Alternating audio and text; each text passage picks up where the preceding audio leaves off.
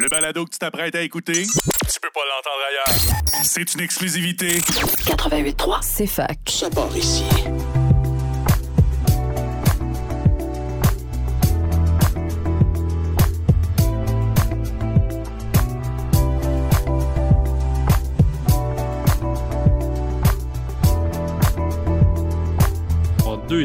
Épisodes tant cette bibliothèque idéale est en train de devenir une- la bibliothèque de Babel, comme dirait Borges. Tranquillement, beaucoup de livres et beaucoup de, de choses. Nous sommes comme la semaine dernière avec Gérald Godet. Bonjour. Bonjour, Félix. Donc, euh, je suis vraiment content. Euh, il reste tellement de beaux livres, on dirait que je ne sais même plus où commencer. Je pense qu'une belle façon de recommencer à partir de ce qu'on s'est parlé la semaine dernière, c'est de parler justement de Bachelor, parce qu'on en a beaucoup parlé dans le premier épisode. Donc, je pense que ça fera un beau rappel de. Ça me semble vraiment être euh, au cœur même de ta manière même de lire. Puis Bachelor, c'est tellement devenu un auteur au Québec qu'on parle peu. Et la seule autre personne que je connais qui parle de Bachelor est décédée, c'est Serge Bouchard. Donc, Ah euh, un autre de nos grands. Donc, euh, j'aimerais, toi, tu avais euh, La flamme d'une chandelle classique et tu le mettais en relation avec Regard et jeu dans l'espace de Saint-Denis Garneau, grand recueil de poésie québécois euh, que je vous souhaite tous d'avoir lu. Oui, absolument. Écoute, euh, Saint-Denis Garneau, c'est l'un de mes poètes préférés. Je Oui. dirais que euh, parmi tous les poètes qui existent, même, c'est plus que Baudelaire, c'est plus que Rimbaud, c'est plus que Miron, c'est plus que n'importe quel. Même si j'aime beaucoup, beaucoup la poésie, Saint-Denis Garneau, c'est comme euh, pour moi le sommet. C'est le point de départ. C'est grâce à un professeur à l'université qui s'appelait Jacques Blais, qui a parlé de poésie et qui en parlait de façon tellement grave, euh, euh, importante, belle, euh, que je suis entré dans la gravité, dans la beauté d'un langage et d'une façon de parler de la poésie. Et il m'a fait aimer la poésie parce que je ne la comprenais pas. Je- euh, les professeurs que j'avais eus ne me donnaient pas accès vraiment à ça. Alors lui, c'est arrivé. Alors, ce que j'ai aimé, ce que j'aime chez Saint-Denis Garneau, c'est que j'ai lu à un moment donné dans un texte qui est très, très commenté, que Yvon Rivard connaît bien, mais il ne connaissait pas cette expression-là euh, du, mauvais pauvre. Il y a un texte de, de Saint-Denis Garneau dans son journal qu'il appelle le mauvais pauvre. Et là-dedans, il y a une expression qui est l'exigence verticale. J'aime beaucoup cette, cette expression-là parce qu'elle renvoie à quelque chose qui, dans le texte, renvoie à une souffrance. Il y a euh, cette exigence verticale fait en sorte qu'on est tellement ambitieux, on veut tellement, euh, on veut tellement aller vers le haut que, euh, et aller vers le haut dans le but, dans l'esprit de Saint-Denis Garneau, c'est aller vers une, une espèce de vérité où forme et mouvement, ça irait ensemble. Mouvement et non-mouvement, ça irait ensemble. Ou soit et l'autre soit, dans la mesure où je est un autre quand il écrit que je et l'autre, ben, soit à un moment donné associés, soit en coïncidence. De sorte que cette ambition d'être là, qui était la sienne, qui était cette ambition, par exemple, de coïncidence, de transparence, de faire en sorte que les pas de joie soient, euh, marchent en même temps que les pas qui sont à côté de la joie, on connaît le poème accompagnement, ben, qu'il y ait une, une coïncidence, qu'il y ait une, une rencontre eh bien, c'était cette exigence-là de transparence, cette exigence-là d'adéquation d'une forme, euh, d'une exactitude. euh, ça, c'est exigeant. Alors, j'aimais beaucoup ça chez Saint-Denis Garneau et euh, je trouvais que cette exigence-là faisait en sorte qu'il qu'il a eu un rapport difficile avec, on pourrait dire, avec la vie, avec lui-même comme écrivain, et qu'il euh, se sentait continuellement, on pourrait dire, euh, insuffisant euh, par rapport à cette exigence-là très haute qu'il avait. C'est bien sûr à cause de l'esprit catholique bon, qu'il avait, à cause du climat qu'on avait à l'époque, on, lui a- on le lui a reproché. Mais de notre côté, je pense que c'est une mauvaise lecture et c'est une lecture dont il faudrait se défaire. Euh, parce que ça nous, empêche, ça nous empêche de lire vraiment, parce que euh, c'est un rapport, euh, c'est une question d'écrivain, c'est une question de, de, de justesse par rapport à soi, d'une volonté d'adéquation par rapport à soi, et c'est une question d'ordre, on pourrait dire, éthique, qui est celle de Saint-Denis Garneau et qui n'est pas une question religieuse, en tout cas pas uniquement. Peut-être que ça vient, ça à faire, mais ça n'est pas que ça, il faudrait l'oublier parce que ça nous empêche de lire vraiment Saint-Denis Garneau. Oui, c'est difficile. Je trouve ça toujours bizarre les, les lectures qui rendent coupable quelqu'un d'être né à une époque. Dans le sens que ça sert un peu à rien, puis c'est manquer, c'est pas lire le texte pour ce qu'il est, c'est vouloir, c'est lire dans le texte que nous, on aurait aimé y trouver. C'est une erreur de lecture. Parce qu'on lui reprochait d'être malheureux. On lui reprochait d'être, de dire qu'il n'était pas en adéquation, que dans le fond, il n'était pas. Mais on lui reprochait tout ça, de ne pas être en adéquation, d'être divisé. Mais écoute, je lis, bon, tu as lu mon livre. Euh, parlons de Nuit de fureur et de, poésie. Il y a beaucoup d'autres recueils de poèmes. Aujourd'hui, on ne fait que, montrer la faille, la brisure, le, morcellement. Saint-Denis Garneau est là-dedans. Dans le fond, ce qu'il exprimait, c'est ce morcellement de l'identité. Il n'y a pas de centre, il n'y a pas de centre, il n'y a pas d'unité, il n'y a pas d'adéquation on est condamné à être, dans le fond, on pourrait dire, dans la déchirure, dans l'écartèlement, dans la division intérieure. Et à ce moment-là, euh, bon, évidemment, il y, avait une ambition d'être, pour reprendre l'expression de Victor Lévy-Beaulieu, une ambition d'être qui était son exigence verticale, mais d'un autre côté, euh, ce qui est fort chez lui, c'est qu'il montre la douleur de ne pas être en adéquation.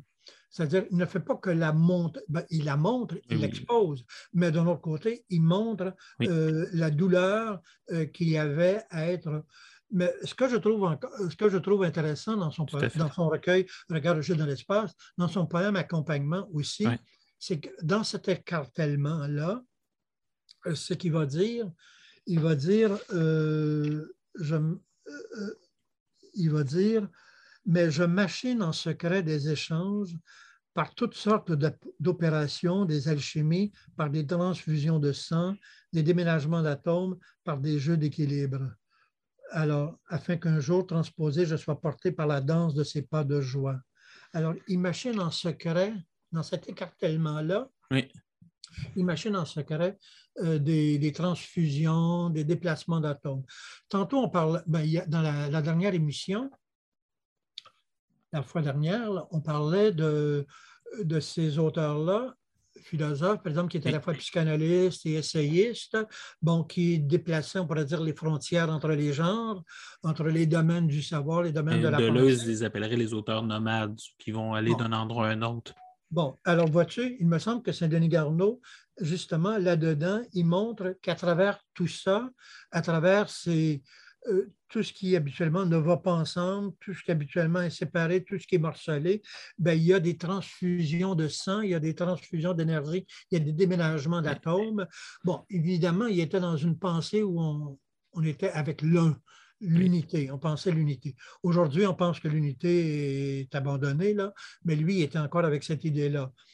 C'est pas pour rien que les poètes de, de de l'âge du pays, comme on dit, qui étaient, euh, qui étaient des grands lyriques et qui aspiraient à un pays, un territoire et à l'unité, puis qui rêvaient de joie et qui l'ont pris comme repoussoir. C'est qu'évidemment, ils représentaient, euh, ils représentaient ce qu'ils refusaient, mais eux autres, ils lisaient ça comme ben, c'est une image du Québécois qu'on ne veut pas. C'est une image de l'humain, dans le fond, qu'on ne veut pas. Un peu comme tantôt, quand on parle, ben, l'autre fois, quand on parlait de, quand on parlait de, de Robert Lalonde quand on disait on refuse de voir le côté tragique, c'est qu'on refuse, dans le fond, de voir qu'on est des êtres euh, fondamentalement morcelés, euh, que dans le fond, la, ça fait partie de la condition humaine que d'être écartelé comme ça, de sentir qu'il y a plusieurs moi dans le moi, il y a plusieurs êtres, il y a plusieurs couches d'identité. ben, il me semble que, alors Saint-Denis Garneau... est précurseur là-dessus. Pardon? Aujourd'hui, quand on le lit, on peut le lire en contemporain, alors qu'il euh, y a eu une génération de poètes, il y a eu des Godets, des Mirons, qui eux, c'est totalement un peu contre lui d'une certaine manière. Mais des fois, j'ai l'impression que c'est beaucoup plus contre son christianisme que contre lui directement. Mais ça, oui, ben, c'est ça. C'est parce que justement, lui, on plaquait une, lecture qui était une lecture euh, religieuse de lui en refusant le religieux ben, c'est sûr qu'il a écrit, il y, avait. Il y a un aspect religieux. là qui jouait. Mais quand on regarde sa poésie en tant que telle, c'est pas là tant que ça. On peut écrire autre chose que, euh, que ce que la pensée bon, dominante, mais même dans ses lettres, même dans, ses, dans son journal, euh, le religieux, la pensée religieuse pouvait être importante, la pensée catholique pouvait avoir sa place, mais ce n'est pas. C'est pas euh, aussi majeur qu'on a voulu le faire. Et je, je trouve qu'il y a un autre poème qui est intéressant qui parle justement de la nuit. Il dit, c'est un poème qui s'appelle Faction. Il dit On a décidé de faire la nuit, une nuit sur notre, euh, sur notre cœur pour une petite étincelle qui même n'est pas sûre. Alors, cette exigence verticale dont je parlais, dont il parlait, euh, cette exigence verticale qui l'amenait à avoir cette lumière-là, justement, à travers euh, l'écartèlement, à travers les morceaux, le morcellement, eh bien, cette compréhension-là ce qui essaie d'atteindre, c'est une étincelle même qui n'est pas sûre. Mais il s'accroche à cette étincelle-là et euh, ben, c'est absolument, absolument magnifique et on le condamne, on fait la nuit sur lui à cause de ça. Alors, je trouve que c'est un poète euh, exemplaire dans cette mesure-là et je trouve qu'on on a, oublié que dans le fond, quand, il, quand il nous parlait de, sa petite baigneuse, euh, ben, dans le fond, que, faisait quelque chose d'assez symptomatique de ce qu'il cherchait. Je, lis le poème, je l'ai devant moi. Il y a un poème qui s'appelle Baigneuse. Il dit Ah, le matin, dans mes yeux sur la mer, une claire baigneuse a ramassé sur elle toute la lumière du paysage. Elle est morte sur le bord d'un sourire. Alors, hmm. c'est que la baigneuse, la baigneuse a ramassé sur elle toute la lumière du paysage. Mais dans le fond, c'est ça. C'est quand le regard du poète, quand il se porte sur le monde, il ramasse toute, la lumière du paysage. Et cette lumière-là. On a tort de, le voir que comme un poète sombre. C'est au contraire, c'est un chercheur de lumière. Le premier poème qui s'appelle euh, Je ne suis pas, qui dit Je ne suis pas bien du tout assis sur cette chaise et mon pire malaise est un fauteuil où l'on reste. Immanquablement, je m'endors et j'y meurs. Mais laissez-moi traverser le torrent sur les roches par bon quitter cette chose pour celle-là. Je trouve l'équilibre impondérable entre les deux. C'est là, sans appui, que je me repose. C'est là, sans appui, que je me repose.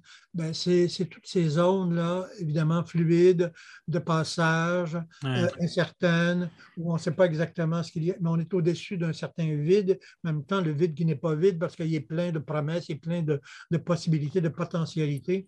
Je trouve, ça, c'est son poème qu'on appelle le poème liminaire, mais c'est un poème qui, dans le fond, est une grande leçon de poésie et leçon pour l'imaginaire aussi, parce qu'il me semble que là-dedans, quand on dit je ne suis pas bien du tout assis sur cette chaise, ça veut dire je ne suis pas bien assis dans cette pensée-là.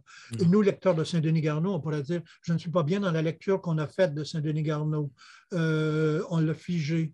Alors, on n'a pas vu, on n'a pas pu voir le côté, on pourrait dire, plus euh, plein de potentialités qu'il y a, plein de potentialités qu'il a. Et dans ce sens-là, euh, je pense que il me fait penser à une expression de, de Beck Bédé qui, à un moment donné, parlait de l'étoile. Il disait que les étoiles, c'est des, euh, c'est, des petits soleils qui vont s'éteindre. Mm-hmm. Et il disait, il parlait d'une étoile qui s'accroche. C'est, la lumière qui s'accroche. Alors, je trouve ça intéressant de dire, on sait, il y a un destin, elle va mourir. Mais il y a euh, si elle brille encore, c'est parce que c'est comme euh, une, lumière qui s'accroche, une étoile qui s'accroche. Alors, je trouve ça d'une beauté et je pense que lire Saint-Denis Garneau, c'est être de ce côté-là. Et lire, de toute façon, c'est être de ce côté-là. Tu parlais de cette déchirure-là chez Saint-Denis Garneau. Tu parlais justement de cette quête de, de, l'un qu'on a un peu perdu. c'est un pont parfait vers le postmoderne expliqué aux enfants de Jean-François Lyotard, L'œil du maître de Dalí Giroux et désormais Ma demeure de Nicolas Dawson. Ça me semble justement, c'est des écrivains qui explorent justement ce, sortir-là de, de, l'unité et cette entrée dans les, déchirures. Ben, absolument. Ben, écoute, euh, ces livres-là, les trois, il y en a qui sont les plus récents. Évidemment, Nicolas Dawson, il est très récent, mais c'est parce que si les deux premiers sont des théoriciens, Euh, le dernier, ben, il est romancier aussi. Il est essayiste, romancier. Ben, lui aussi, il fait un roman avec des armées Madermer qui, tient de tout, qui, est une analyse de la dépression, une analyse psychanalytique, une étude psychanalytique sur la dépression. C'est le récit de ce qui lui est arrivé, on pourrait dire, dans le quotidien. En même temps, ça l'amène à faire des photos. En même temps, ça l'amène à, faire euh, des poèmes et à réfléchir sur ce que c'est l'écriture à ce moment-là. Alors, je trouve que... Il réfléchit sur un objet, mais pas à partir d'une méthode. Ça veut dire qu'il va garder son objet, mais il va trouver la méthode qui capte le mieux ce qu'il essaie de dire à ce moment-là. C'est un livre qui est super intéressant pour ça. Ben, qui capte le mieux, mais qui capte le mieux sans qu'il ait décidé que ça, serait ça. Alors, c'est comme si le hasard, on pourrait dire, euh, c'est comme si un, mot qu'il aime bien, qu'on aime bien dans une certaine génération, c'est comme si c'était fluide. tu sais, sais, le, fluide, parce qu'on ne peut pas oublier que euh, Nicolas Dawson, c'est un immigrant. Euh, ben, il est au Québec depuis très longtemps, il est arrivé très jeune, mais c'est quand même une écriture, entre guillemets, migrante. Il y a ce passé-là migrant euh, qu'il aborde. c'est un, homosexuel ou un queer, je ne sais pas trop comment, mais il est là-dedans. il est aussi dans une une pensée des marges. Alors, il joue, il joue à travers, puis il joue aussi avec la notion de transfuge de classe. Euh, il joue peut-être moins que sa sœur, mais quand même comme. Euh, il est moins sociologue et plus romancier, alors que sa sœur est plus sociologue et romancier. Ils jouent chacun sur deux pôles, puis les deux jouent sur le continuum, en tout cas. Oui, ben c'est ça. Alors, je trouve que ce qui est intéressant, c'est qu'il euh, fait jouer, lui, toutes ces dimensions-là de minoritaires, d'immigrants, euh, de minoritaires parce qu'on est queer, de minoritaires parce qu'on est, euh, qu'on est euh, immigrant, fils d'immigrants, parce qu'on n'est pas dans une position sociale nécessairement favorisée, parce qu'on est bon, etc. Alors, il fait jouer toutes les, on pourrait dire, toutes les marginalités. Et tout ça, il n'y en a pas une cause. Alors, il va associer la cause des Noirs aussi avec ça. Alors, on dirait que euh, alors, on appelle ça des fois l'intersectionnalisme. Je pense qu'il y a. En tout du moins, les, différents, ce que Didier Ribon appelle les verdicts sociaux, les choses qui pèsent sur nous avant même qu'on naisse, les, les, coups qu'on a contre nous, d'une certaine manière, avant même, lui, il fait jouer un. Il, fait dialoguer. Il joue. Il joue avec ça. Et ce qui m'émeut beaucoup chez lui, mm-hmm. c'est que, euh, contrairement à la parole, des fois un peu accusatrice et culpabilisante, qui peut être une, pensée culpabilisante tournée vers soi. On doit avoir honte d'être blanc, d'être homme, d'être vieux, d'être bon, euh, d'être euh, blanc, d'avoir euh, bon, réussi dans ses études, de, cette sortie, on pourrait dire, de l'ordinaire des choses. On pourrait alors où on pourrait être, ben c'est ça, coupable parce qu'on est blanc devant un noir. Bon, euh, il n'est pas culpabilisant, il n'est pas dans cette pensée-là. Il, euh, je pense qu'il est solidaire, mais ce que je voulais dire, c'est que euh, ben, parce que Édouard Louis, Caroline sont un peu dans ce type de pensée-là et, ils ne sont pas les seuls. Mais c'est juste, je peux les comprendre, mais évidemment, moi, ce que j'aime chez c'est Nicolas Dawson, c'est qu'il il prend ça, il prend, mais il a, on pourrait dire qu'il sauve tout ça par l'immense tendresse qu'il euh, a devant, qu'il a dans son écriture, qu'il a dans sa façon de présenter les choses, où il n'y a pas d'accusation, il n'y a pas de culpabilisation, où il n'y a pas il y a un donné, mais il y a, il y a quelque chose. Quand il est devenu directeur de, des éditions triptyques euh, euh, qui font partie du groupe Nota Bene, il a écrit un petit texte pour présenter un peu comment il voyait les choses. Il dit Je veux une communauté plurielle, radicale et pleine de bonté. J'aime beaucoup l'idée pleine de bonté parce que pleine de bonté, c'est comme si ça n'allait pas avec le mot radical, euh, ça n'allait pas nécessairement toujours avec le, le, côté ouvert, pluriel. Mais lui, il met tout ça ensemble. Alors, je pense que il y a, il y a quelque chose qui est. Il y a une éthique de la bienveillance chez mm. lui euh, qui, est, euh, qui est fondateur, et ça, ça, me semble très, très beau. Alors lui, la fluidité, la fluidité des gens, euh, c'est les gens sexuels, c'est les gens littéraires, c'est les gens, c'est les formes de pensée aussi. Euh, ça, c'est les formes d'art, c'est très bien.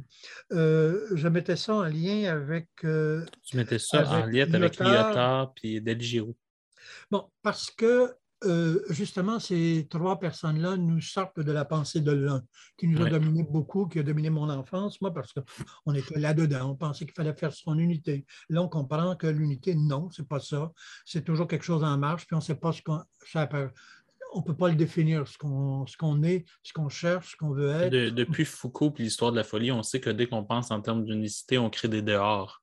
Oui, on crée des marges. Donc, par défaut, dès qu'on fait comme ça, on, on tasse ce qui ne fait pas partie de l'un, mais donc par défaut, l'un n'existe pas, c'est une construction. Oui, alors, mais on, on a fonctionné beaucoup avec cette construction-là. Le monde religieux nous a fait penser comme ça. Le monde, la, pensée sociale et politique nous a fait penser les choses de cette manière-là. Et on, encore, on est encore pris un peu avec ça. Et ce que j'aimais, euh, j'aurais pu mettre aussi dedans euh, la naissance du nouveau monde, l'inventeur, voyons, j'oublie le nom. L'invention du Nouveau Monde de Pierre Neveu. Euh, parce que on, on est dans une société, on est à ce moment-là dans une pensée qui est post-québécoise. Et post-québécoise, ça veut dire qu'à un moment donné, euh, il y a toute une littérature qui se pensait euh, à partir de ce modèle-là qu'inévitablement, il arriverait le grand soir. Inévitablement, tout ce qu'on avait à faire, c'est à décrire l'homo covechensis. Euh, tout ce qu'on avait à faire, c'est décrire le milieu social. On jugeait même les auteurs par rapport à cette, ambition sociale-là. Mm. On disait, ah, c'est pas un vrai Québécois. Euh, ah, on voit rien de Québécois là-dedans. On leur reprochait à Saint-Denis Garneau. on leur reprochait à à Philippe Aubert de Gaspé, fils, par exemple, qui a écrit ce premier roman-là, que moi je trouve absolument extraordinaire, qui est plein de gaucherie, mais quand même qui est extraordinaire parce qu'il s'appelle, bon, c'est un titre donné par l'abbé Casgrain, mais quand même c'est un beau titre qui s'appelle, euh, euh, c'est le, chercheur de trésors l'influence d'un livre, un livre puis un trésor. Alors, que notre littérature commence par cette chose-là, l'influence d'un livre et le chercheur de trésors, et dans le fond, qui dit, alors notre premier livre dit déjà notre rapport à l'impossible. Il dit que lire un livre, c'est avoir foi dans l'impossible. Moi, je trouve ça parce qu'on fait de la magie là-dedans. est... Alors, je trouve qu'on nous sort, mais on a lu ce texte-là en fonction du grand récit national, du récit québécois. Même à l'époque, on lisait ça. C'est rien de québécois, donc on condamnait le livre à cause de ça. On le trouvait immoral. Bon, il y avait d'autres raisons. Mais on est sorti, dans les années 80, on est sorti, on pourrait dire, de ce modèle-là. Et la pensée postmoderne, je trouve qu'elle est, elle est intéressante parce que Lyotard nous a, nous a montré que euh, qu'il y avait une défaillance du projet moderne. Le projet moderne, c'est il y a quelque chose qui nous était promis. Un grand récit. Pardon? Un grand récit. Un grand récit. Il y a un grand récit qui nous promettait, dans le fond, une résolution des problèmes. Et finalement, euh, ce qui nous a été promis ne nous a pas été donné. Une, solution à une cause unique, en gros, du communisme aux religions. Il y a le grand récit chrétien qui nous disait qu'à un moment donné, par la, la, la, souffrance du Christ, bien évidemment, l'humanité serait sauvée. Il y a le, grand, grand récit, évidemment, communiste, marxiste, qui nous disait qu'évidemment, il y aurait l'abolition de la lutte des classes. Euh, de la, il y aurait il y aurait, bon, il y avait un paquet. Et au Québec, on pourrait dire qu'il y avait le grand récit qui nous disait qu'à un moment donné, on va nous sortir de notre grande noirceur, de notre honte d'être québécois. Bon, ça, on a, on a joué là-dedans. Et le grand soir, ben, il n'est pas là. Puis on s'aperçoit que, bon, il y a eu des échecs référendaires. Bon, Lyotard disait qu'à Auschwitz, parce que aujourd'hui, on pourrait dire que quasiment ce qui arrive en Ukraine, c'est la même chose. Alors, on pensait que l'humanité allait être toujours vers le progrès. Euh, il y a aussi notre ami. Euh, la paix perpétuelle aussi. On a toujours l'impression. Pardon? Vas-y. Mais aussi, c'est parce qu'on avait avec la, avec l'ONU, on a toujours l'impression qu'on se rendait vers un peu plus comme Kant, la paix perpétuelle, qu'on essayait toujours de mettre des mécanismes pour essayer d'éviter ce genre de conflit-là. Mais on se rend compte qu'il euh, y a une volonté des fois de certaines personnes de, briser le récit, justement, de justement que ces récits-là ne tiennent pas sur grand-chose. Ben, c'est parce que c'était un espoir. On, croyait au progrès, on, croyait à l'avancement de l'humanité, on croyait que par les sciences, par la connaissance, par l'éducation, qu'on pourrait améliorer, euh, améliorer euh, la condition de tous. Mais on s'est rendu compte avec toute la réflexion sur les transfuges de classe, toute la réflexion sur le colonialisme, toute la réflexion euh, sur bon, la condition de, de l'humain aujourd'hui, comment il se sent, que finalement, ben, les, pulsions de mort euh, prennent le dessus, pulsions de mort à travers les invasions, à travers les, agressions qu'on peut faire contre, contre des peuples, des populations. On, voit que la ségrégation n'est pas finie, on voit que, euh, on voit que, les, que les, le sexisme n'est pas fini, on, voit que euh, l'homophobie n'est pas finie bon, etc., etc. Alors, il y a tout ça. Alors, la pensée postmoderne, c'est ça, c'est intéressant parce que c'est de dire que c'est le, euh, on n'a pas nécessairement à abandonner le projet moderne, mais d'un autre côté, il a failli, les promesses n'ont pas été tenues, et Auschwitz, ben, dans le fond, euh, représente ni plus ni moins la défaillance de ce projet-là. Alors, on en tient compte. Et euh, ben c'est pour ça que dans le fond, euh, ils vont en arriver à une.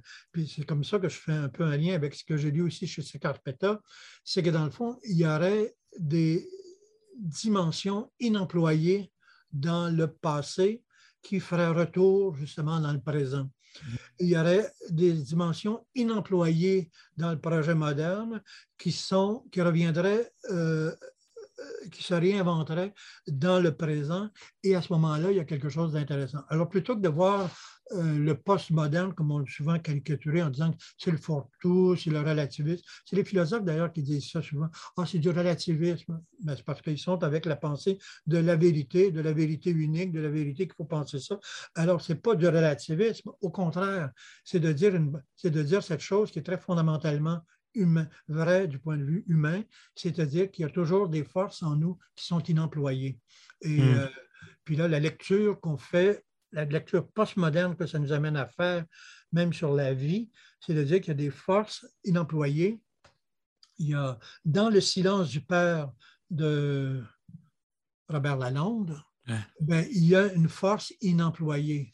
Plutôt que de se braquer en disant il y a c'est un père muet, c'est un père silencieux? Non, il y a des, forces. Et là, tout le travail de la pensée, c'est de voir ce que, contient justement ces forces euh, inemployées, si on veut, non dites, non nommées. Bon, euh, je faisais un lien avec, euh, avec qui déjà? L'œil du maître de Dali Giroux. Oui, alors Dali Giroux, c'est très intéressant parce que c'est une pensée de, de, la décolonisation. Tout à fait. Alors, c'est intéressant parce que là, elle, est d'abord, c'est un livre récent et je trouve que c'est un livre important dans, la mesure où ben, cette femme-là, elle est à la fois féministe, elle est à la fois dans la pensée euh, euh, queer, je pense, et dans la pensée décoloniale. En tout cas, euh, il, y a plusieurs, il, y a, plusieurs dimensions qui jouent dans, dans, son discours, mais disons la pensée coloniale, la pensée oui, la pensée coloniale qu'elle pense comme étant la pensée du maître, où on cherche à être maître. Alors, elle va détailler et interpréter beaucoup euh, ce, que ça veut, ce que ça voulait dire dans les années 60, maître chez nous.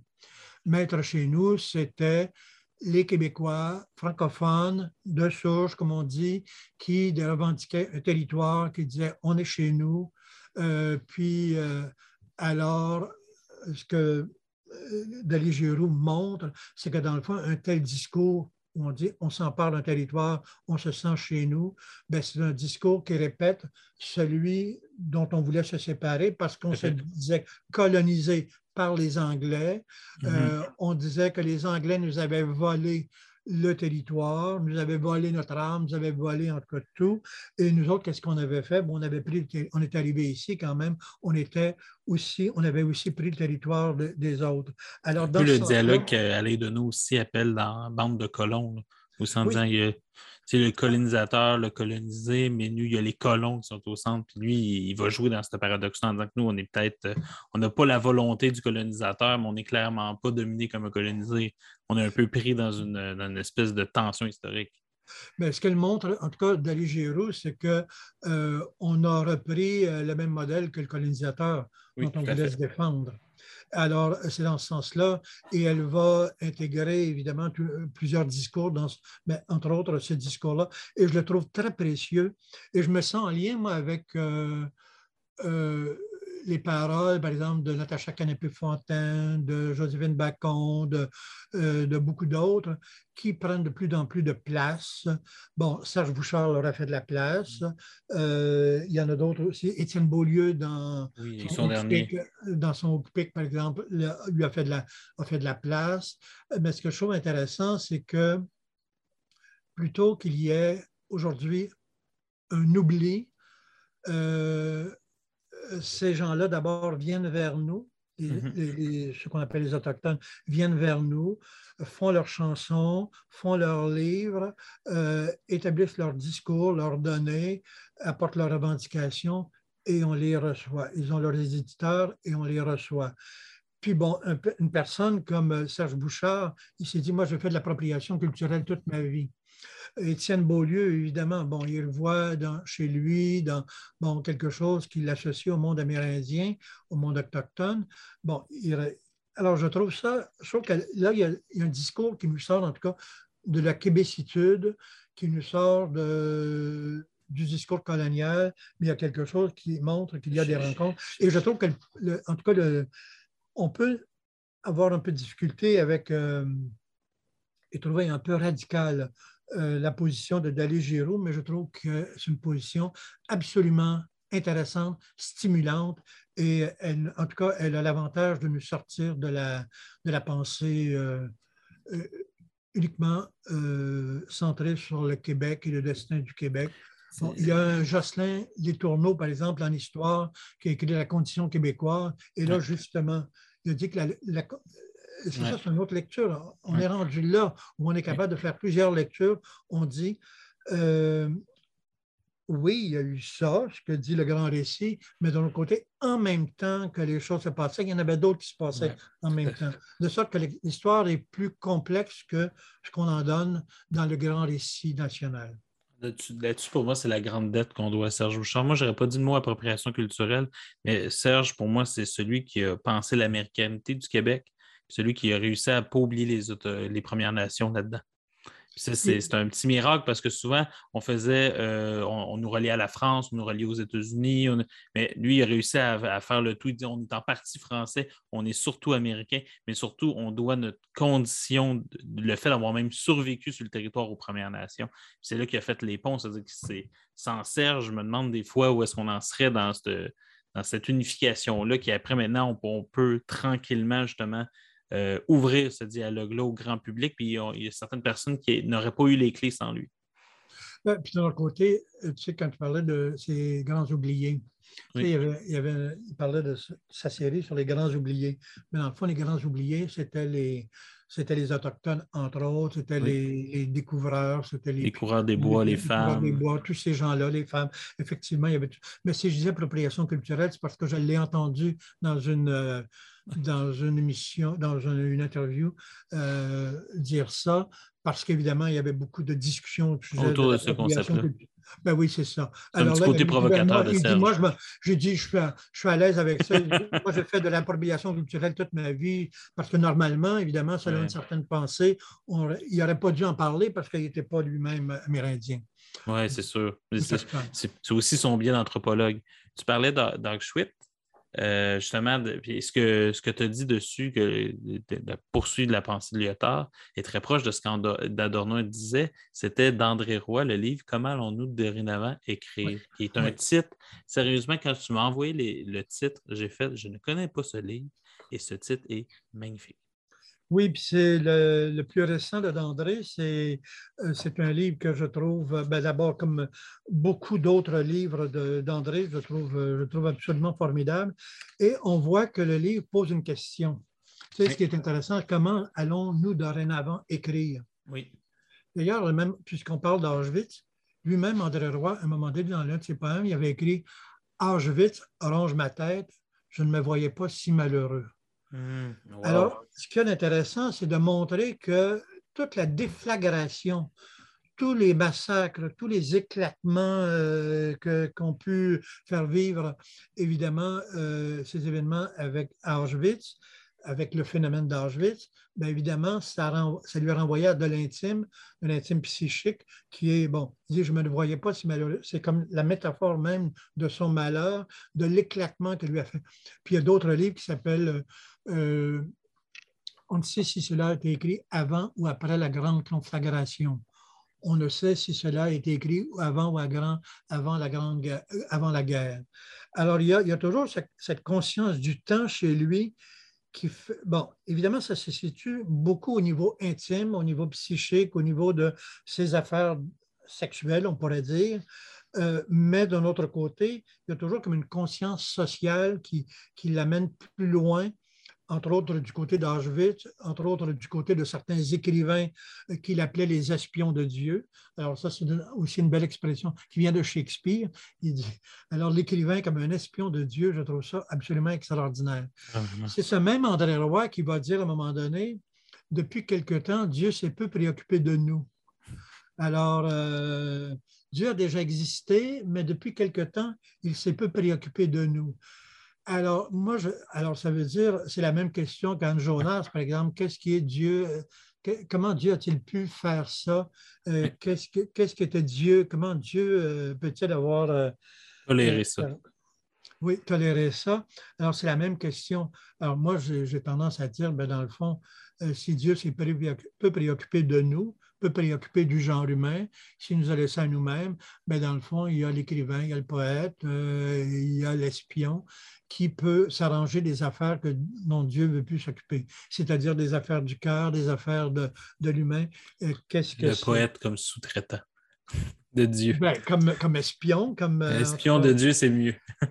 oui, oui. Sous-traitant, oui. Ben, il peut être envoyé par Dieu, mais d'un autre côté, il peut aller, il peut aller fouiller dans les affaires de Dieu pour voir ce que lui, veut pas lui ne veut pas montrer. Je trouve que c'est intéressant. C'est un beau mais c'est, une métaphore magnifique. Oui, euh, ça vient de Shakespeare, ça d'ailleurs. Euh, ça vient de Shakespeare. Alors, André Roy, c'est, euh, c'est quelqu'un qui a été marquant avec un livre qui s'appelait Les Passions du samedi, évidemment qu'il euh, faisait référence à la fièvre du samedi soir au film. C'est quelqu'un qui est très marqué par le cinéma. Il a beaucoup écrit sur le cinéma. Euh, il y a beaucoup de métaphores de cinéma, du cinéma qui, d'ailleurs, euh, je pourrais peut-être, je vais peut-être avoir le temps de parler de son rapport à Pasolini. Mais dans ce livre-là, Les Passions du samedi, évidemment, ça a été une autre époque. C'était à la fin des années 70, début 80, à l'ère du disco. C'était avant le sida. Euh, c'était évidemment le temps de la jeunesse éternelle. C'était le temps du new look, euh, euh, évidemment, qu'on pouvait renouveler tout le temps. C'était l'excitation, la frénésie des samedis soirs, de la danse, de la jeunesse, etc., etc. Évidemment, on pourrait dire que comme lui, puisqu'il vieillit, puisque, évidemment, il a connu il a connu aussi les déceptions amoureuses, puisqu'il a euh, connu la, fragilité de toute rencontre. Et bien évidemment, il est le poète, on pourrait dire, le plus grand mélancolique du monde. Il a écrit un livre aussi qui s'appelle C'est encore le solitaire qui parle. Bon, alors ça renvoie à sa mélancolie, ça renvoie à sa solitude, ça renvoie à la solitude radicale de celui qui est laissé à un moment donné, euh, qui est laissé à lui-même, pas le prendre trop au premier degré, mais qui est laissé à lui-même quand il y a une déception amoureuse quand une nuit d'amour se termine mal, une nuit de désir se termine mal, euh, ou se termine pas. Euh, alors, euh, lui, alors, il y a des scénarios chez lui assez redondants où on voit, on le voit observer des, ce qu'il appelle les tout en vie, les jeunes viveurs.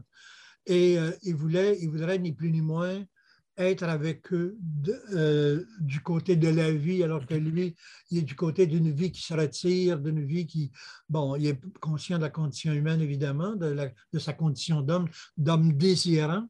Il est, conscient de tout ça, que le désir, quand même, ça nous place du côté de la fragilité où là, on est, on est à la fois avec et en dehors et exclu et en même temps, bon, vers, on va vers. Alors lui est conscient de tout ça. Alors c'est comme s'il, euh, dans ce scénario, il voulait former une espèce de cocon où là, euh, bon, celui qui quitte serait celui euh, qui l'accompagnerait. Alors, il serait à la fois donc dans, à la fois dans ce qui quitte, dans ce qui fuit et dans ce qui reste, et dans celui qui, qui, qui est blessé par le départ. Alors, je trouve qu'il y a quelque chose de, d'assez beau, beau, beau chez lui. Il y a une, autre phrase, bon, je retiens beaucoup, c'est un écrivain que j'aime beaucoup, alors j'en connais plusieurs par cœur. Il va dire Nous écrirons un jour les, les archives du désir avec des étoiles dans les yeux. Hmm. Nous écrirons un jour les archives du désir avec des étoiles dans les yeux. Écoute, je, pense que c'est un peu ça, euh, toute l'œuvre d'André Roy, euh, c'est-à-dire l'homme qui, euh, qui est dans le désir, qui raconte le désir, qui raconte ce qui arrive dans le désir, c'est-à-dire toujours des, apparitions, des émerveillements, mais en même temps des, douleurs, des disparitions, des pertes, et en même temps quelqu'un qui, conscient que le désir va toujours à un moment donné s'épuiser, et bien qu'il en reste, il est conscient que, qu'il y a du rêve encore, qu'il y a du désir encore, euh, qu'il, y a, la possibilité. Alors, alors comment allons-nous dorénavant écrire euh, André Roy pose souvent ce genre de questions-là. Euh, elle peut être posée de plusieurs, de plusieurs façons. D'ailleurs, dans ce livre-là, il pose beaucoup, beaucoup de questions sur ce que va. Bon, évidemment, c'est quelqu'un qui a peut-être aujourd'hui qui a 70 avancés, donc qui vieillit lui aussi. Il est loin de cette jeunesse éternelle dont on parle, et d'autant plus qu'il est malade aujourd'hui, mais il, nous sort un livre comme ça. Et euh, il pose toutes ces questions sur le sens de la vie, sur ce qui l'attend, sur ce qui. Euh, bon, il le dit mieux que ça, mais je trouve que c'est un poète qui pose des questions, euh, qui pose des questions à son âme, qui pose des questions à la poésie et qui pose des questions au désir, mais fondamentalement, ce qui est toujours là, c'est cette fragilité-là. Et euh, c'est un homme, euh, c'est un homme et un poète d'une grande tendresse. ce que, ce que tu dis par rapport au désir pourrait totalement coller à un autre livre sur ta liste. En fait, on dirait presque que tu en as fait le résumé, c'est L'amant de Marguerite Duras. Ah. C'est, tu t'en parlais, l'épuisement du désir avec cette scène finale où est-ce qu'ils se rencontrent des années plus tard, ce regard. Euh, L'amant de Marguerite Duras, et tu fais un lien avec La bulle d'encre de Suzanne Jacob. Oui, oui. Alors là, tu vas être obligé de. Parce que je vais. Mais c'est un grand. Marguerite Duras, c'est un grand, on va se le dire, c'est un, grand livre, mais c'est surtout. Euh, des fois, je ne sais pas si ça a été une bénédiction pour elle, gagner le Goncourt. Elle a... Avec ça, elle, s'est fait connaître, mais à cause de ça, on a réduit toute l'œuvre de Marguerite Duras à la main. Et pour moi, c'est beaucoup plus vaste que ça. Moi, son petit livre sur l'écriture me semble être, pour moi, indépassable. Je pense que je le relis une fois par année. C'est trop beau. C'est un précis d'écriture exceptionnel. Mais, du... mais la main, ce n'est pas un mauvais choix. C'est excellent. Oui, bien, écoute, euh, je... c'est parce qu'encore une fois, moi, je lis par image. Hein. Hmm. Il y a une image euh, que je retiens de chez elle. Euh, c'est quand elle parle du visage. Mhm. la scène d'ouverture où elle parle du visage. Mais avant ça, tu sais, pour, pour aller vers toi, vers ce que tu dis, effectivement, il y a beaucoup d'autres livres de Marguerite Duras que, qui sont peut-être encore euh, plus impressionnants. L'homme euh, qui marchait dans le l'homme assis dans le couloir, c'est magnifique, mais aussi le ravissement de l'Albestein. Peut-être que c'est mm. son plus grand livre. Euh, écrire, c'est sûr que c'est très, très beau. Elle a des livres, Le barrage contre le Pacifique, même si c'est un livre plus classique, c'est une splendeur. mais L'amant, j'ai toujours aimé ce, ce livre-là à cause de l'écriture, à cause de la façon dont elle aborde ce qu'elle a déjà abordé, euh, mais euh, en y abordant la question de l'écriture, la question de la vie. D'ailleurs, elle va dire, dans, ma vie, il n'y a pas de centre. Hmm. Il y a, euh, je n'ai jamais parlé de moi. Dans ma vie, il n'y a pas de centre. Alors déjà, on est encore un peu... J'ai parlé autour, j'ai... bon, mais je n'ai pas parlé, je n'ai pas été dedans. Alors, alors, elle se met à raconter. Mais ce que j'aime dans ce, ce premier euh, passage, euh, ce que j'aime, c'est que, dans le fond, Marguerite Duras nous, nous montre qu'on peut lire un visage et que, dans le fond, en lisant un visage, on lit d'abord, mais on, lit, on peut lire un monde et on peut lire une histoire. Et c'est ça qui arrive chez elle et c'est ça que j'aime beaucoup. C'est que, et c'est la scène d'ouverture du livre, on se rappelle un peu ce, qu'elle, euh, un peu ce qui se passe, c'est qu'à un moment donné, il y a quelqu'un qui se présente à elle, dans un hall d'hôtel, puis lui dit, il lui dit ceci, je l'ai noté, je vous connais depuis toujours. Tout le monde dit que vous étiez belle lorsque vous étiez jeune. Je suis venu pour vous dire que pour moi, je vous trouve plus belle maintenant que lorsque vous étiez jeune. J'aime moins votre visage de jeune femme que celui que vous avez maintenant dévasté. Se faire dire qu'on a un visage dévasté, quand même, il faut le faire. Elle se fait dire ça, plus tard, elle va revenir, elle va dire visage détruit. Mais visage dévasté, visage détruit, visage euh, en ruine, elle va utiliser toutes ces expressions-là, mais c'est l'état de guerre en même temps.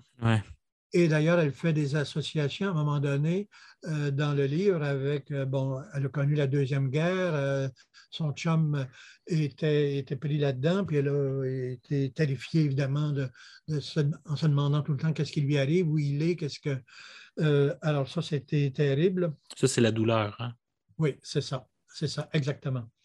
Et alors, ce que, ce que j'aime dans, dans, cette idée-là, c'est que après ce constat-là, on pourrait dire qu'il y a une surprise. On est venu lui dire, c'est un hasard, c'est le hasard d'une rencontre.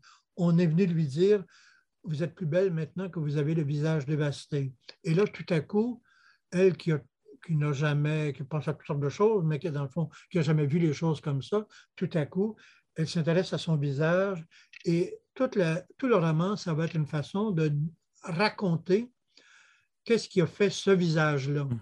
Dans le fond, une stupeur d'existence, une stupeur qui arrive au hasard de la vie, qui, est étonnant, une, réponse, une question étonnante, ben, l'amène à, dire et à nous raconter ce que c'est un visage. Je trouve que c'est à la fois un poème et à la fois un essai. C'est vrai, euh, c'est vrai, j'ai jamais vu comme ça. Oui, c'est à la fois un poème parce que le poème, selon une belle définition de Paul Valéry, qui disait du poème que c'est le développement d'une exclamation. Une exclamation, ça veut dire bien évidemment quelque chose qui arrive par surprise, qu'on n'attend pas, c'est mystérieux. Et euh, le développement, ben, c'est qu'on y va petit à petit euh, en essayant d'expliquer qu'est-ce qui est arrivé. Alors, euh, Nicolas Lévesque, lui, va parler d'accident, il va, il va dire qu'on tombe, et il va, évidemment, il est psychanalyste, il va s'intéresser à ça. mais moi, je vois ça de l'autre côté, moi qui ai l'exigence verticale et qui regarde du côté de la lumière, du côté d'en haut. Alors, euh, je vais, j'ai plutôt tendance à voir ça comme un poème et il me semble qu'elle fait comme le poème, c'est-à-dire qu'elle y va par petites touches. Quand on dit développement, tu sais, tantôt on parlait du poème comme étant musical, euh, qui avait des refrains, des couplets, mm-hmm. il y avait des éternels retours. Mais ben là, c'est ça, c'est qu'elle euh, ben, elle ressasse elle tourne autour de son Elle tourne autour, elle fait des spirales. Alors, il y a quelque chose, il y a des retours, elle répète, elle, bon, elle y va par petites touches. D'ailleurs, dès le début, elle va dire on a dit que c'était ceci, on a dit que c'était cela. Non, ce n'était pas ça. Elle on a dit ça, j'ai pu penser ça. Non, alors c'est pas ça. Tout le temps, elle, alors elle cherche, un peu comme un essayiste, un peu comme Freud au-delà du principe de plaisir, un peu comme... Euh, en postmoderne, elle sort de l'unité aussi. Absolument, absolument, exactement. Alors à ce moment-là, ben, je trouve que ça, c'est intéressant. Puis elle va nous dire, à un moment donné, elle a une phrase euh, euh, clé, choc, elle dit que c'est une histoire de peur et de désir. Hmm. Alors c'est une contraction, mais ben, tout le livre, dans le fond, elle va nous montrer euh, ce qu'il y a derrière tout ça. Elle développe ni plus ni moins dans le livre, dans le livre comme roman. Alors c'est dans ce sens-là que je trouve que c'est un grand livre dans la mesure où ça nous parle ça nous parle de la création, ça nous parle de la stupeur d'être, ça nous parle de, de la façon de raconter, de la façon de comprendre, de la façon d'analyser. Alors, c'est un livre éminemment, euh, éminemment précieux, très, très, très beau, à mon avis. Et ce que j'aime, c'est le, le, côté dépouillé aussi de, de l'écriture, qui n'est pas... Puis, j'aime aussi que ce soit pas linéaire, que ce soit comme ça, en spirale, et, euh, et à mon sens, c'est un, un, grand livre pour euh, euh, quand, quand, on, quand on regarde la, force de l'écriture, sa capacité de... Elle, travaille comme un poète, c'est-à-dire qu'il y a des contractions, il y a, elle, ne, elle, ne, dit pas beaucoup. Dans écrire, elle, elle va vraiment vers des formes brèves. C'est l'économie. Et comme le poète, en peu de mots, elle dit beaucoup. Ah, et je trouve que c'est un univers... Euh, au-delà de l'anecdote, évidemment, du rapport avec le chinois, la, mer, le barrage. Mais le barrage contre le Pacifique, ce qui est arrivé au barrage, euh, ben, c'est. C'est une histoire aussi, parce que dans la peur, elle porte la peur de sa mère, qui avait la peur du Pacifique qui, euh, qui, irait, qui viendrait inonder le barrage, de faire continuellement. Alors, c'est la folie de sa mère qu'elle porte. Bon. C'est extraordinaire. C'est une grande écrivaine que, on a dit beaucoup de choses, mais généralement, euh, on voit vite ceux qui ne l'ont pas lu. Il y aurait, euh, pour finir. Je, fais un lien avec. oui, Suzanne, excusez-moi. Suzanne, Jacob. Suzanne Jacob, euh, je trouve ça intéressant parce que dans la bulle d'encre, il y a justement toute l'œuvre de Suzanne Jacob, de toute façon, il faut la lire, parce que ce que je trouve, c'est qu'elle, un peu comme euh, Marguerite Duras d'ailleurs, on pourrait dire comme Robert Lalonde, vraiment l'humain, elle examine, mais sans concession, sans mentir. Euh, sans, par exemple, ne, c'est pas rien que du féminin contre le masculin, le masculin contre le féminin, c'est pas caricatural, c'est pas simplifié, c'est une pensée complexe. Elle va vraiment au cœur de la complexité humaine, mais sans. Euh, et la, violence des mères, par exemple, euh, dont elle a parlé dans l'obéissance, ne serait-ce que dans ce roman-là, c'est assez beau. Ou la, l'éclatement de l'identité dans l'or par exemple, euh, c'est absolument. Mais dans, dans la bulle d'encre, elle aussi, elle parle de, lecture et je. Bon, j'avais envie de, lier ça à Marguerite Durand, ce qu'elle disait du visage, puis elle dit, alors je lis, au début, lorsque nous arrivons, nous sommes accueillis par des visages qui nous entourent de leur désir de nous lire. C'est comme ça que ça commence, notre arrivée au monde par une histoire de lecture. Notre visage est d'abord un texte et nous traversons cette expérience d'être un texte vivant que des regards déchiffrent, que des regards infatigablement attirent à eux pour le lire. Bon. Au début, nous sommes lus et nous sommes traduits dans la langue du lait, dans la langue de la mer, de Thaïs, etc., etc. Je trouve ça d'une splendeur parce que, mhm. et on pense à cette lecture du visage, on pense évidemment à Lévinas qui nous parle du visage d'autrui. Et c'est du visage d'autrui qu'on est pour soi-même, c'est du visage d'autrui qu'on est pour l'autre, c'est du visage d'autrui qui, est, qui renvoie à cette irremplaçabilité dont parlait Cynthia Fleury de tantôt. Et euh, je trouve que, et c'est ce visage-là qui est absolument mystérieux, infini, plein de connaissances et euh, qui, euh, que l'on cherche, et mm-hmm. après lequel Marguerite Duras courait finalement quand elle cherchait qu'elle est, bon, on m'a dit ça, un étranger m'a dit ça, il est venu pour me dire ça, eh bien, tout le roman, c'est une façon de, courir après, de lire ce visage-là et de courir après ce visage-là, qui est à la fois mystérieux et en même temps, bon, qu'elle connaît un peu, mais pas complètement. Alors, je trouve que, je trouve que faire du visage une lecture, c'est absolument, absolument magnifique. Ce qui est intéressant, c'est que dans la postmodernité, il ne faut, pas perdre l'éthique de l'individu. Il ne faut pas perdre l'individu de vue. C'est toujours ça. Donc, moi, j'aime beaucoup ce que, la manière dont on parle. Oui, mais effectivement, c'est que euh, parce qu'à une certaine époque, on, parlait de la mort du sujet. D'ailleurs, hmm. Foucault a, joué un peu là-dedans. Oui, dans les mots et les euh, choses, la fameuse fin. Oui, ben c'est ça. La mort des choses, la mort de la mort de, du la mort de l'homme. La mort de l'œuvre, la mort de l'auteur. Et moi, j'ai fait des études où on disait que c'est un pur texte, c'est des mots, c'est des formes. Il n'y a pas de sujet derrière tout ça. Euh, moi, j'ai, moi qui lisais Bachelor en même temps, ben évidemment, j'étais très, j'étais en principe un peu d'arrière-garde, mais en même temps, j'étais du côté de l'humain, je ne l'ai jamais perdu. Et je trouve que le postmoderne, ben, il rend justice à, tout ça, effectivement. Et Cynthia Fleury, c'est ce que j'aime de la psychanalyse, ce que j'aime de Cynthia Fleury, c'est et aussi de, toutes ces lectures-là, et d'une lecture, d'une lecture d'écrivain. Vois-tu, euh, Suzanne Jacob, euh, que je viens de lire, ou Marguerite Duras, euh, bon, on parlait tantôt de tous les autres, c'est quand même des écrivains et leur langue, c'est la langue d'écrivain aussi. On s'aperçoit que c'est une langue euh, qui n'est pas banale, qui est une langue riche, une langue complexe, une langue euh, très vivante aussi, et pas univoque en tout cas. Et c'est une langue, qui me semble bien importante. Et euh, on a commencé avec euh, la mort récente de Marie-Claire Blais. On va, on va, finir avec la mort récente d'un autre auteur euh, que j'ai découvert pour un petit livre avec Patrick Boucheron qui s'appelle Prendre date. Et avec toi, tu m'as rappelé ce nom-là que j'avais beaucoup aimé ses écrits. C'est Mathieu Riboulet, auteur français très connu en France, mais moins connu ici, malheureusement. Très, peu, très, peu, très peu connu. Et son livre, c'est Entre les deux, il n'y a rien. Oui j'aime beaucoup ce livre-là, j'aime beaucoup ce titre-là aussi. Sûrement chez Verdier, d'ailleurs. Pardon? Est-ce que c'est un de ses livres chez Verdier, d'ailleurs, pour nous? Oui, euh, oui, oui. Parce qu'il a écrit un peu chez Gallimard aussi, donc... Euh.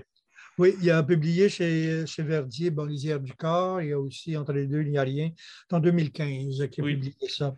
Et euh, c'est un livre intéressant, mais tous ces livres sont intéressants. D'abord, lui aussi par l'écriture. Tu sais, on ne peut pas dire qu'au 20e siècle, il y a beaucoup d'auteurs dont on a l'impression qu'ils ont inventé une écriture. Mm. Marguerite Duras, elle a inventé une écriture. Proust, évidemment, avant lui, avant elle, bien entendu. Et moi, je dirais que Mathieu Riboulet a inventé a une écriture aussi bien à lui et très, très significative. Euh, euh, c'est très, très beau. Et ce que, ce que j'aime, c'est que ce que je trouve important chez lui, c'est que le, désir homosexuel, il va, le, il va le, présenter lui aussi de l'intérieur, mais j'oserais dire sans concession euh, et à la rigueur sans morale. Parce qu'il n'est pas en train de nous dire Ah, on, lutte contre les interdits. Non, non. Il va, il fonce, il va au sauna, il va, il va dans des lieux euh, où vont les gays et ça ne le dérange pas. Il, il, raconte ce qui se passe, la séduction, le jeu de séduction. Euh, il y a un garçon dans, euh, qui voit sur une ferme euh, dans le bois, en tout cas, et il y a une image de ça, il, ça le séduit, et il décrit l'image et il décrit son désir en même temps. Alors, il est comme dans la vérité du désir, de ce qui se passe vraiment dans le désir. Il est pas, on dirait qu'il n'y a pas c'est sans gêne, c'est avec avec euh, une vérité, une sincérité, puis une justesse aussi qu'on sent bien.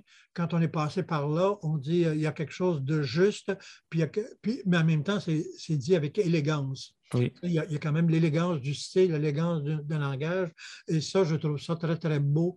Euh, il, y a, il, y a, tout ce qui se passe dans le désir, dans le fond, le, le mystère, la tentation, le, bon, le secret, bon, les, les tentatives. Et, euh, il, y a, il y a quelque chose vraiment qui Mais ce que j'ai beaucoup aimé dans, euh, dans Entre les deux, il n'y a rien, c'est que c'est un livre à la fois social et, euh, on pourrait dire, personnel, parce que entre les deux, c'est entre les deux luttes qu'on pourrait faire socialement. Il est d'une génération où là, il est entre sa génération, il n'est pas dans celle qui a fait des luttes avant, puis il n'est pas dans celle qui vient après. Donc, il est entre, entre les, luttes collectives puis la lutte entre les, luttes collectives, puis lui, puis lui, il est comme entre les deux. Alors, entre les deux. Puis aussi, quand il participe à des luttes, ben, entre les deux marches, par exemple, qu'est-ce qu'il va? Qu'est-ce qu'il va faire? Ben, il va cruiser un gars, il va aller voir, il va aller au sauna, il va aller, il va aller draguer, il va, il va vivre ça. Alors, il, alors ce rien, dans le fond, ce rien-là, c'est c'est comme un beau rien. C'est le rien du désir, c'est le rien où le désir permet tout. Et euh, il, y a quelque chose qui a, qui a quelque, il y a quelque chose là-dedans qui est intéressant. Mais il montre en même temps, en même temps qu'il y a l'incertitude, on pourrait dire, dans la drague, en même temps qu'il y a l'incertitude de sa position sociale parce qu'il est entre deux luttes, il est extrêmement seul. Il, est seul, il n'est pas dans le collectif, si on pourrait dire, il est, tout seul. Il est, alors, euh, alors j'avais noté ceci chez lui aussi, une belle, euh, un paragraphe, encore une fois. J'espère que je ne pas que je tout notre temps, Gérald, vas-y. Bon. Quelque chose manque toujours, un élément d'explication, un supplément d'amour, de sexe, de désir, de nudité, de raison, un lieu où reposer l'âme qui a erré longuement, lentement, sur ces terrains de joie, d'action et de pensée, où reposait aussi le corps qui l'a porté et qui a découvert dans le creux d'un buisson où se tenait le monde et les gestes à faire pour marcher dans son axe. Un lieu de temps et de conscience où poser la colère, un lieu d'épaule nues, de feuillage au front. Écoute, c'est de la poésie. Oui. Il y a tout là-dedans. Il y a le désir, il y a les buissons, il y a, bon, il y a en même temps une. Euh, tout est dit. Le mystère, il y a le mystère sur le sexe, le mystère sur l'âme, le mystère sur l'identité. Il, y a, il y a tout ça. Et euh, je, puis tu sais, c'est la recherche d'un lieu.